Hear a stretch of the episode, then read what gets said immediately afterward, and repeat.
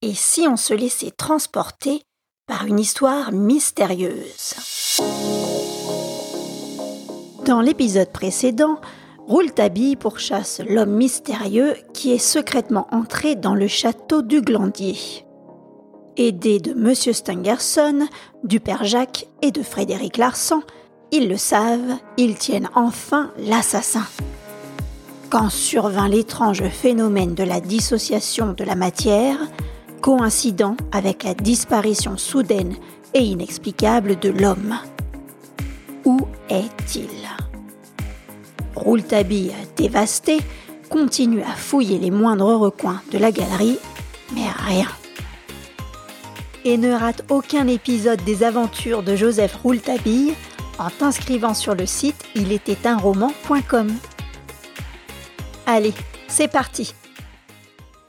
Chapitre 17 La galerie inexplicable.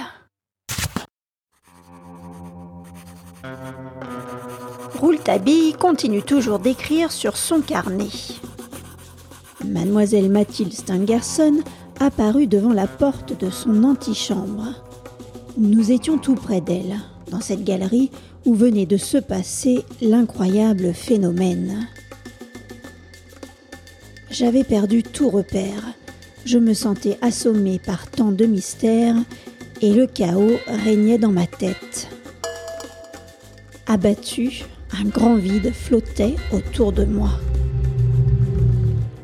Heureusement, mademoiselle Mathilde Stangerson apparut sur le seuil de son antichambre. Je la vis et ce fut une diversion à mon état moral si perturbé. Je respirais son parfum, celui de la dame en noir. C'est ce doux parfum dont les essences volaient jusqu'à moi, celui de la dame en noir, qui me dirigeait maintenant vers celle qui se présentait ici, tout en blanc. Mathilde Stangerson, si pâle et si belle, se tenait là, sur le seuil de la galerie inexplicable. Ses beaux cheveux dorés relevés sur la nuque laissaient apparaître l'étoile rouge sur sa tempe, la blessure de la chambre jaune qui l'avait presque tué. Vêtue d'un peignoir d'une blancheur de rêve, on dirait une apparition, un doux fantôme. Son père la prend dans ses bras et l'embrasse avec passion. Il n'ose l'interroger et l'entraîne dans sa chambre où nous les suivons. Car enfin, il faut savoir. La porte du boudoir est ouverte et les deux visages épouvantés des gardes-malades sont penchés vers nous. L'une d'elles dit Mademoiselle Stangerson demande ce que signifie tout ce bruit. Et mademoiselle Stangerson fit Voilà, c'est bien simple. Comme si c'était simple. Elle a eu l'idée de ne pas dormir cette nuit dans sa chambre, de se coucher dans la même pièce que les gardes-malades dans le boudoir, et elle a fermé sur elle trois la porte du boudoir. Bien sûr, il est aisé de comprendre qu'elle ait des craintes et des peurs depuis la nuit de l'attaque dans la chambre jaune. Mais qui peut comprendre pourquoi cette nuit en particulier, cette nuit où l'homme devait revenir, elle s'est enfermée avec ses femmes, comme par un heureux hasard? Qui peut comprendre pourquoi elle repousse la proposition de son père de coucher dans le salon de sa fille auprès d'elle, puisque sa fille a peur? Qui peut comprendre pourquoi la lettre qui était tout à l'heure sur la table de la chambre a disparu celui qui comprendra cela dira Mademoiselle Stangerson savait que l'assassin devait revenir. Comme elle ne pouvait l'en empêcher, elle n'a prévenu personne parce qu'il faut que l'assassin reste inconnu. Inconnu de qui? Inconnu de son père? Inconnu de tous Excepté de Robert Darzac. Car Monsieur Darzac doit le connaître maintenant. Il le connaissait peut-être même avant. Rappelons-nous de la phrase du jardin de l'Élysée. Me faudra-t-il, pour vous avoir, commettre un crime? Contre qui ce crime devait être commis, sinon celui qui empêche le mariage? Contre l'assassin? Rappelons-nous encore cette phrase de M. Darzac en réponse à ma question. Cela ne vous déplairait-il point que je découvre l'assassin? Ah, je voudrais le tuer de ma main. Et je lui ai répliqué Vous n'avez pas répondu à ma question. Ce qui était vrai. vérité, M. Darzac connaît si bien l'assassin qu'il a peur que je le découvre, tout en voulant le tuer. Il n'a facilité mon enquête que pour deux raisons. D'abord, parce que je l'y ai forcé, et ensuite, pour mieux veiller sur elle.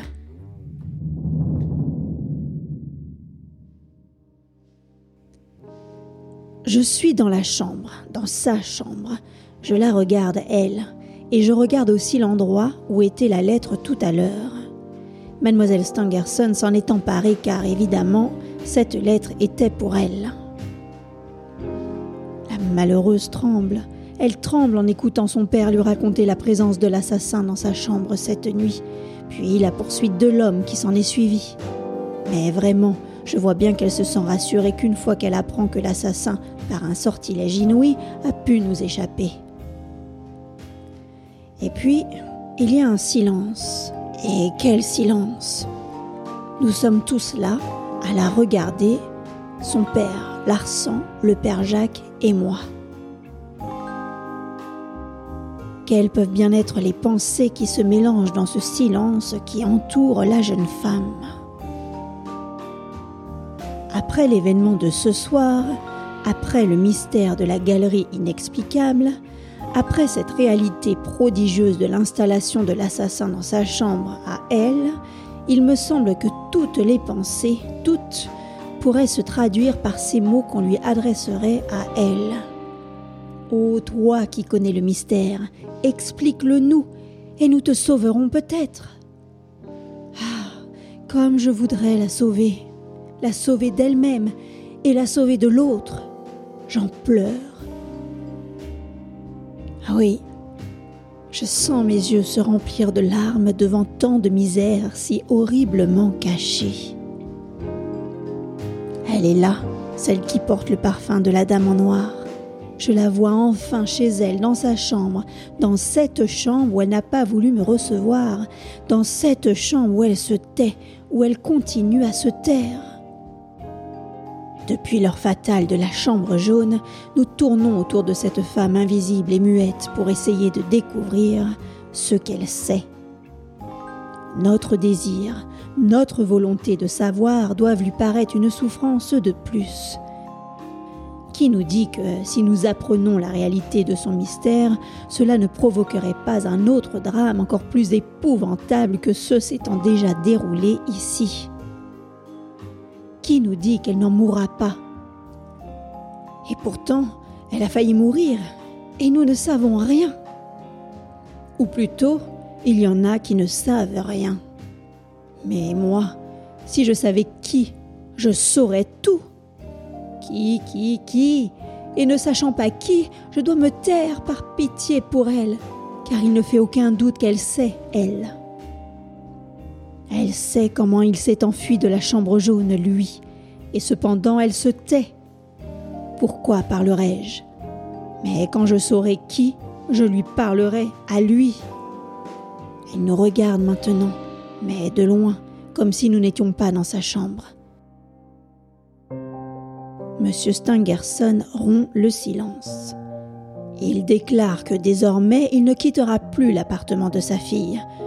Elle essaye de s'opposer à la volonté de son père, mais Monsieur Stangerson tient bon. Ferme sur sa décision, il s'y installera dès cette nuit même, dit-il. Sur quoi, uniquement préoccupé par la santé de sa fille, en lui prenant sa main dans le creux de la sienne, il lui dit qu'elle n'aurait pas dû se lever. Puis il se met à lui tenir de petits discours enfantins. Il lui sourit. Il ne sait plus beaucoup ni ce qu'il dit ni ce qu'il fait. L'illustre professeur perd la tête, déboussolé par tout ce qu'il venait de se passer. Nos esprits n'étaient d'ailleurs guère dans un meilleur état. Mademoiselle Saint-Garçon dit alors, avec une voix si douloureuse, ces simples mots. Oh mon père Ému, le professeur Stangerson éclate en sanglots. Le père Jacques se mouche et Frédéric Larsan lui-même est obligé de se détourner pour cacher son émotion. Et moi, je n'en peux plus, je ne pense plus, je ne sens plus, je suis en dessous de l'état végétal. Je me dégoûte. Depuis l'attentat de la chambre jaune, c'est la première fois que Frédéric Larsan se trouve comme moi en face de mademoiselle Stangerson. Comme moi, il avait insisté pour pouvoir interroger la malheureuse. Mais pas plus que moi, il n'avait été reçu. À lui comme à moi, on avait toujours fait la même réponse. Mademoiselle Stangerson était trop faible pour nous recevoir, les interrogatoires du juge d'instruction la fatiguaient suffisamment, etc. Cela ressemblait pourtant à une mauvaise volonté évidente à nous aider dans nos recherches. Je n'en étais pas surpris, mais Frédéric Larsan demeurait toujours étonné. Il est vrai que Frédéric Larsan et moi avons une conception du crime tout à fait différente. Monsieur Stangerson et sa fille pleurent. Et je me surprends encore à répéter au fond de moi la sauver. La sauver malgré elle. La sauver sans la mettre en danger la sauver sans qu'il parle. Qui Il? Il, l'assassin Le prendre et lui fermer la bouche. Mais M. Darzac l'a dit lui-même. Pour lui fermer la bouche, il faut le tuer. Conclusion logique de la phrase Me faudra-t-il pour vous avoir commettre un crime qu'avait échappé à M. Darzac? Ai-je le droit de tuer l'assassin de Mademoiselle Stangerson? Non, mais qu'il m'en donne au moins l'occasion histoire de voir s'il est bien réellement en chair et en os, histoire de voir son cadavre, puisqu'on ne peut saisir son corps vivant. Mais comment faire comprendre à cette femme qui ne nous regarde même pas, qui est réfugiée dans sa peur et dans la douleur de son père, que je suis capable de tout pour la sauver? Oui, je pourrais recommencer à reprendre mes esprits, puis me remettre à raisonner par le bon bout, et j'accomplirais des miracles. Je m'avance vers elle. Je veux parler, je veux la supplier d'avoir confiance en moi. Je voudrais lui faire entendre par quelques mots qu'elle seule pourrait comprendre que je sais comment son assassin est sorti de la chambre jaune, que j'ai deviné la moitié de son secret. Je voudrais lui dire que je la plains de tout mon cœur. Mais déjà, d'un geste, elle nous prie de la laisser seule, exprimant sa lassitude et son besoin de partir se reposer. Monsieur Stangerson nous remercie et nous renvoie. Frédéric Larsan et moi les saluons, et suivi du père Jacques, nous regagnons la galerie. J'entends Frédéric Larsan qui murmure. Bizarre. Bizarre. Il me fait signe d'entrer dans sa chambre. Sur le seuil, il se retourne vers le père Jacques et lui demande. Vous l'avez bien vu, vous qui? L'homme. Si je l'ai vu, il avait une large barbe rousse, des cheveux roux. Et je fis. C'est ainsi qu'il m'est apparu aussi. Et à moi aussi, dit Frédéric Larsan. Le grand Fred et moi sommes seuls maintenant et nous parlons de la chose dans sa chambre. Nous en parlons une heure, retournant l'affaire dans tous les sens. Il est clair qu'à travers les questions que Fred me pose et à travers ses explications, il est persuadé que l'homme a disparu par un passage secret de ce château, château que l'homme devait bien connaître. Car il connaît le château, me dit-il. Il le connaît bien. C'est un homme de taille plutôt grande, bien bâti. Comment expliquez-vous la barbe rousse, les cheveux roux? Trop de barbe, trop de cheveux, des postiches indique Frédéric Larsan. Toujours la même idée en tête, vous êtes toujours persuadé que Robert Darzac est cet homme. Vous ne pourrez donc jamais vous débarrasser de cette idée Je suis certain, moi, qu'il est innocent. Tant mieux, je le souhaite, mais vraiment tout le condamne. Vous avez remarqué les pas sur le tapis? Venez les voir. Je les ai vus, ce sont les pas élégants retrouvés au bord de l'étang. Ce sont les pas de Robert Darzac. Ne le niez pas. Évidemment, on peut s'y méprendre. Avez-vous remarqué que la trace de ses pas ne revient pas en arrière Quand l'homme est sorti de la chambre, poursuivi par nous tous, ses pas n'ont laissé aucune trace. L'homme était peut-être dans la chambre depuis des heures. La bout de ses bottines a séché et il glissait avec une telle rapidité sur la pointe de ses bottines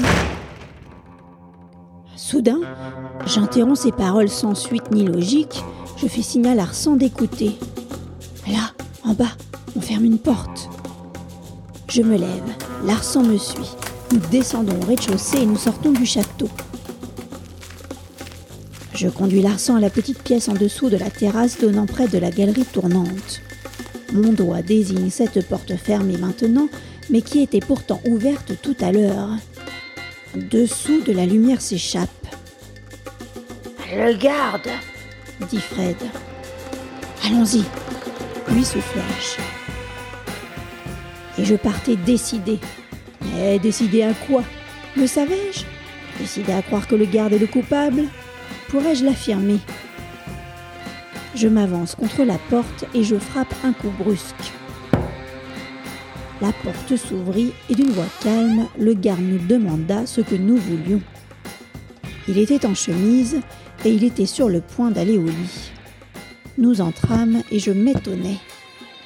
Tiens, vous n'êtes pas encore couché? Non, répondit-il d'une voix rude. J'ai été faire une tournée dans le parc et dans les bois. J'en reviens. Maintenant, je tombe de sommeil. Bonsoir.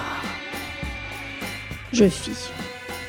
Écoutez, il y avait tout à l'heure près de votre fenêtre une échelle. Quelle échelle? Je n'ai pas vu d'échelle. Bonsoir. Et il nous mit à la porte. Dehors, je regardais Larsan. Eh bien, fis-je? Eh bien, répéta Larsan. Cela ne vous ouvre-t-il pas des horizons? Sa mauvaise humeur était palpable. En rentrant au château, je l'entendis qui bougonnait. Il serait tout à fait, mais alors, tout à fait étrange que je me fusse trompé à ce point. Et je crois qu'il avait prononcé cette phrase à mon attention plus qu'à lui-même. Il ajouta Dans tous les cas, nous serons bientôt fixés. Ce matin sera un nouveau jour.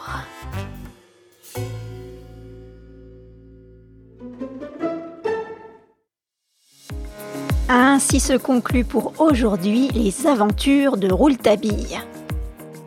Parviendra-t-il à percer le mystère de la chambre jaune? La suite au prochain épisode. Si tu souhaites m'encourager dans la réalisation de ce podcast, si tu aimes les récits d'Il était un roman, merci de me suivre, d'aimer, de mettre des étoiles sur ta plateforme de podcast ou de t'inscrire à ma newsletter sur ilétaitunroman.com. Merci pour ton écoute et à très vite